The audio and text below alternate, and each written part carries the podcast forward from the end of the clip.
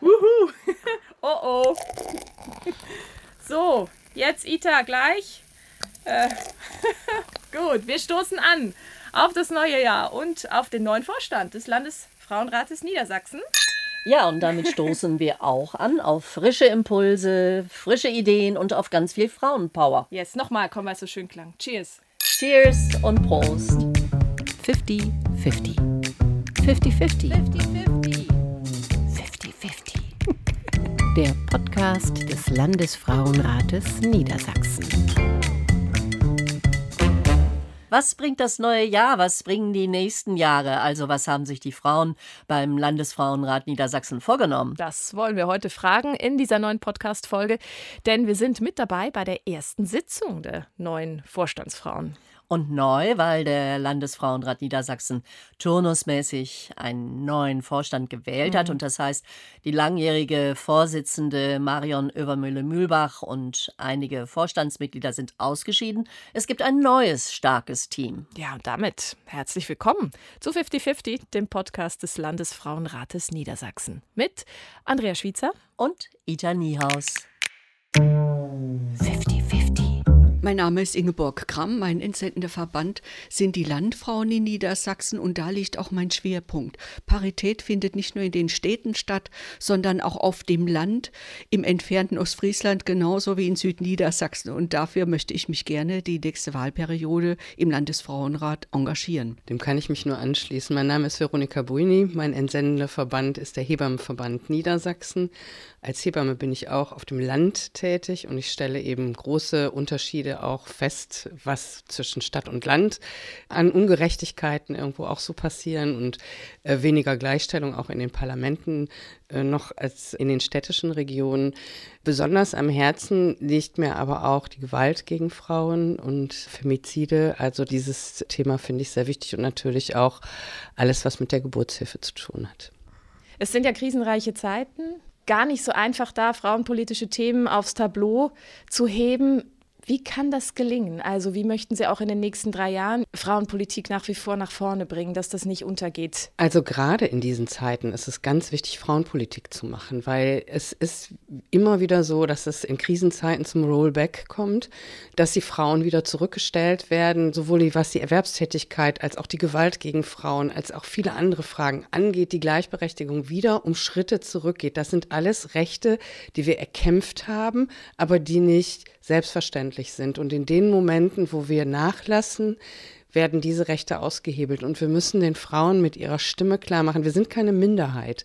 Wir sind 51 Prozent und wir müssen mit Macht unsere Stimme in diese Politik geben jetzt. Ich würde vielleicht noch ergänzen dazu, dass die Krise auch die Chance bietet, näher zueinander zu rücken und wir Frauen in dieser Krise zusammenhalten und für unsere Gleichstellung zusammenkämpfen.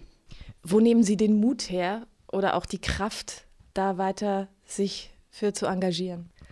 Wir sind nicht wie eine Batterie, die irgendwann ausläuft, sondern wir sind wie ein Dynamo. In dem Moment, wo wir Kraft entwickeln, haben wir auch wieder welche. Gerade haben wir schon gehört, einige Stimmen aus dem neuen Vorstand. Ein bisschen Aufbruchstimmung ist da auch schon dabei, äh, schon spürbar. Heute eben bei der ersten Sitzung in Hannover, wo wir dabei sein dürfen. Es wurde viel diskutiert aber auch über inhaltliche Schwerpunkte nachgedacht. Denn es geht ja schließlich auch um die Interessen von rund 2,2 Millionen organisierte Frauen in Niedersachsen, die der Vorstand in den nächsten drei Jahren vertreten wird. Und wir wollen in diese Diskussion jetzt einsteigen, einige Aspekte ein bisschen näher beleuchten und mit vor den Mikrofonen sitzen Dr. Barbara Hartung, die neue Vorsitzende des Landesfrauenrats Niedersachsen und Brigitte Just von der LAKOK Niedersachsen, von der Landeskonferenz der Gleichstellungsbeauftragten an niedersächsischen Hochschulen. Herzlich willkommen. Ja, vielen Dank.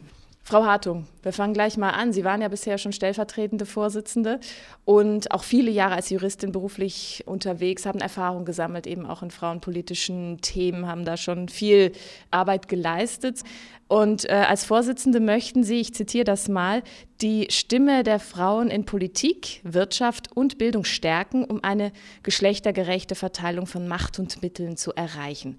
Das ist ja ein ganz schön weites Feld. Wie sieht das denn ganz konkret aus? Also was möchten Sie da in den nächsten Jahren erreichen? Ja, der Anspruch in diesem weiten Feld ist natürlich groß. Ähm, wir müssen uns aber natürlich auch an unseren eigenen Ressourcen orientieren. Deshalb haben wir bestimmte Schwerpunktthemen heute identifiziert. Das eine ist natürlich einmal Gender Budgeting. Das hatten wir auf dem letzten Fachforum intensiv behandelt und uns darüber im letzten Podcast unterhalten. Aber ganz wichtig ist auch zum Beispiel im Vorfeld der Europawahl das Thema Frauen stärken Europa oder stärkt Europa Frauen. Das wollen wir näher behandeln. Dann auch das übergreifende und umgreifende, äh, umfassende Thema Bildung, die Rolle der Bildung für Rollenbilder, gerade für Verzerrungen von Rollenbildern oder für überholte Rollenbilder. Perspektivisch äh, ist für uns auch wichtig, äh, das Thema migrantische Frauen näher zu betrachten und ja, generell die Lage von Frauen im Lebensverlauf, auch soziale Sicherung, Fragen der Armut. Also ein breites Spektrum. Wir hatten heute sehr, sehr viele Ideen und die dann zu fokussieren auf unsere Formate, die wir haben, eben Fachforen vor den Delegiertenversammlungen. Ähm, das ist dann schon eine Aufgabe für sich. Ich frage Sie aber nochmal, was ist Ihr Herzensprojekt? Ja, das ist das Thema Gender Budgeting, weil ich denke, damit ist eine tiefgreifende Analyse möglich. Am Gelde hängt eben vieles. Und da kann man dann wirklich sehen, wo auch die Macht sitzt, die Mittel zu verteilen. Ja, Frau Jus, Sie sind ganz neu im Vorstand. Wenn Sie jetzt so auf die nächsten drei Jahre schauen, wo wollen Sie vor allem Ihre Kompetenzen, Ihr Know-how, Ihre Netzwerke mit einbringen? Ja, heute war die erste große Vorstandssitzung des Landesfrauenrats und da konnte man schon sehen, wie vielfältig der Landesfrauenrat ist und wie die einzelnen Frauen ihre Expertise mit einbringen können, wie es äh, dann eben auch gelingen kann, gemeinsam bestimmte Themen anzupacken.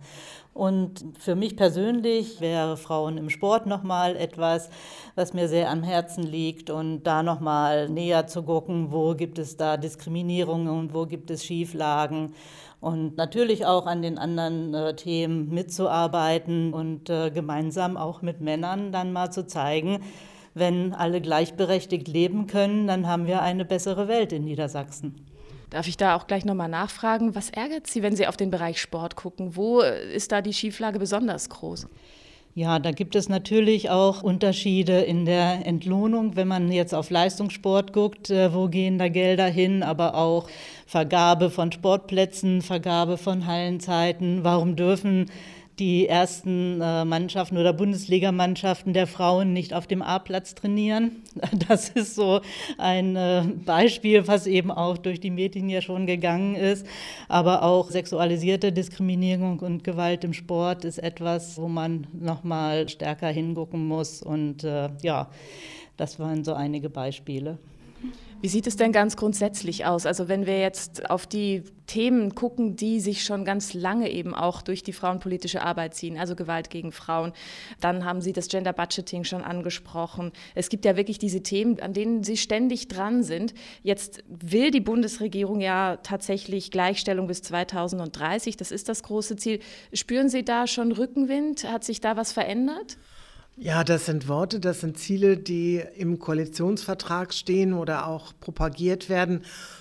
In der Praxis würde ich sagen, ist das noch nicht so ganz zu spüren. Jedenfalls sind wir da noch nicht zufrieden. Deshalb bedarf es auch immer wieder der herausragenden Anlässe, dass wir an unser Thema Geschlechtergerechtigkeit erinnern und im nächsten Jahr bieten sich dazu zwei Ereignisse an. Einmal 75 Jahre Grundgesetz und zum anderen 30 Jahre die Ergänzung des Artikel 3 in der Neufassung des Grundgesetzes 1994. Das möchten wir natürlich auch aufgreifen und nochmal ins öffentliche Bewusstsein rücken und auch mit entsprechenden Kooperationspartnerinnen da zusammenarbeiten. Denn das Thema Gewalt zum Beispiel das bewegt natürlich auch andere, wie insbesondere auch diese Optimistinnen, also unser äh, Mitgliedsverband auch oder auch die äh, Landesarbeitsgemeinschaft der kommunalen Gleichstellungsbeauftragten, dass wir da wirklich in Bündnissen sehr deutlich werden und auch sehr hörbar. Auch die niedersächsische Landesregierung hat sich einiges vorgenommen, auch bei ihrem Herzensthema Gender Budgeting, also die geschlechtergerechte Verwendung von öffentlichen Mitteln. Und bisher, wenn man sich so umschaut oder Frau sich so umschaut, auch in Niedersachsen hat sich da noch nicht so viel getan in vielen Städten und Gemeinden, die sich da auf den Weg gemacht haben, abgesehen von Göttingen. Viele glauben auch immer noch, dass so ein Haushalt geschlechtsneutral ist. Wie wollen Sie die Skeptiker und Skeptikerinnen überzeugen, dass da doch was getan werden muss? Ja, natürlich durch gute Sacharbeit. Wir haben das Thema ja aufgegriffen. Wir setzen als Landesfrauenrat Themen in der öffentlichen Diskussion und wir wollen dann eben auch entsprechendes äh, Themenpapier erarbeiten, damit wir auf guter Grundlage argumentieren können. Aber natürlich parallel und vorher schon werden wir auch viele Gespräche führen, sicher auch im Finanzministerium und uns auch des Rates von ExpertInnen in der Fachgruppe versichern und dann auf dieser Basis überlegen, mit welcher Strategie wir auch noch mal die Öffentlichkeit stärker mobilisieren können. Also wir wollen natürlich unsere Mitgliedsverbände auch informieren und wir denken schon, dass wir dadurch dann dieses Thema noch mal stärker voranbringen können. Frau Just, wie sehen Sie die Chancen, da zeitnah was zu bewegen in Niedersachsen? Also ich glaube, äh, die Chancen stehen in dieser Legislaturperiode wirklich sehr gut, weil der Koalitionsvertrag da zumindest einiges schon mal hergibt und der Wille der Politik damit erkennbar ist. Da kann man gut dran anknüpfen.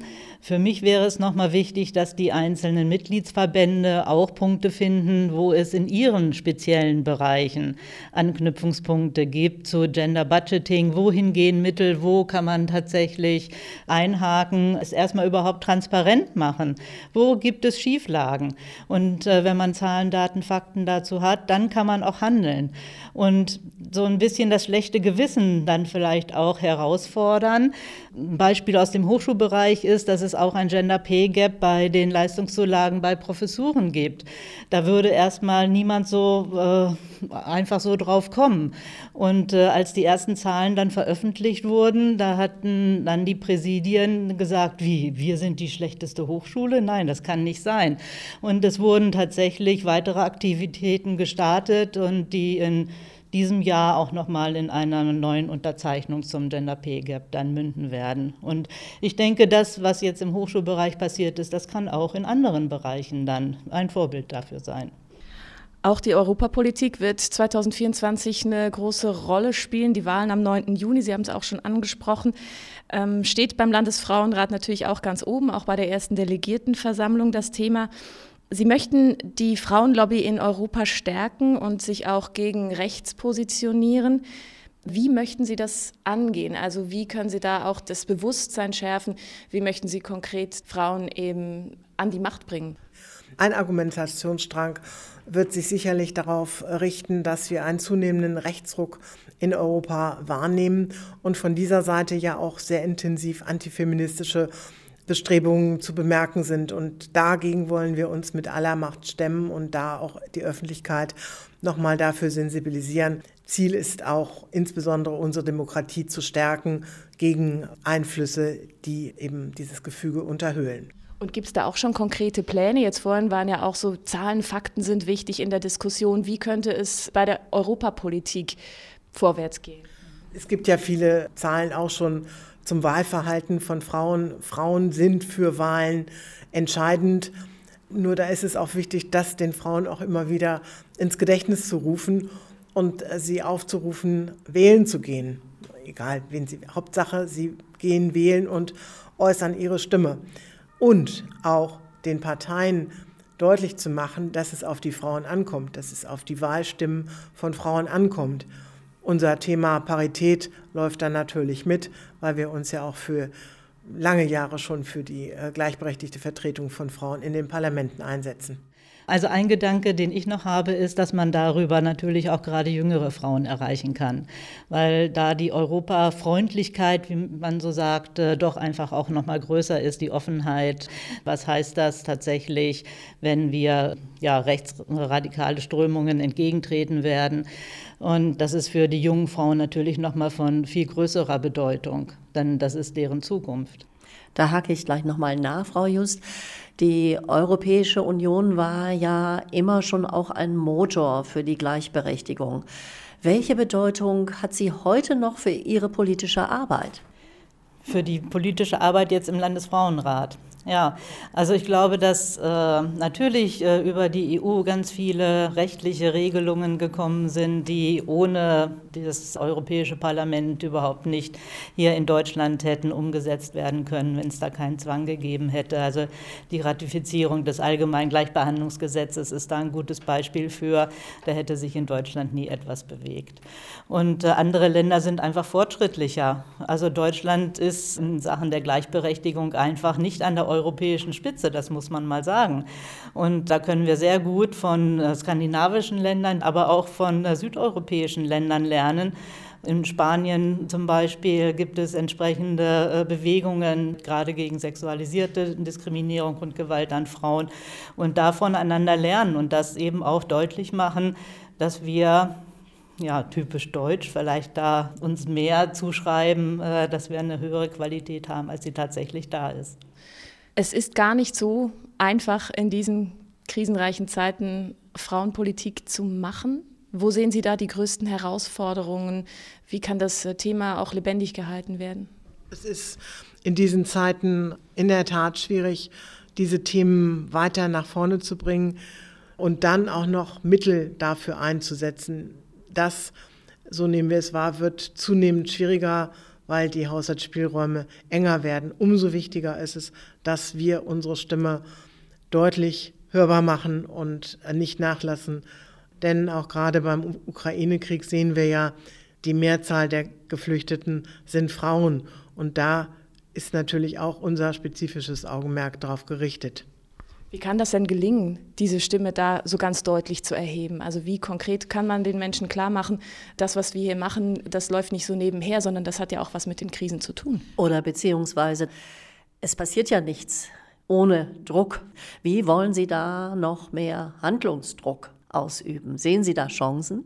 Ja, wir können natürlich Lobbyarbeit machen, wie man so schön sagt. Ja, wir können äh, beraten, wir können auch äh, aufzeigen, wo eben der Qualitätsvorteil liegt, äh, dass es eine Verbesserung gibt, wenn man Frauen ernst nimmt und wenn man auch ihre Themen ernst nimmt. Mit Druck, äh, glaube ich, äh, kann man äh, ja vielleicht als Landesfrauenrat nicht ganz so viel machen, aber dass man genügend Verbündete findet.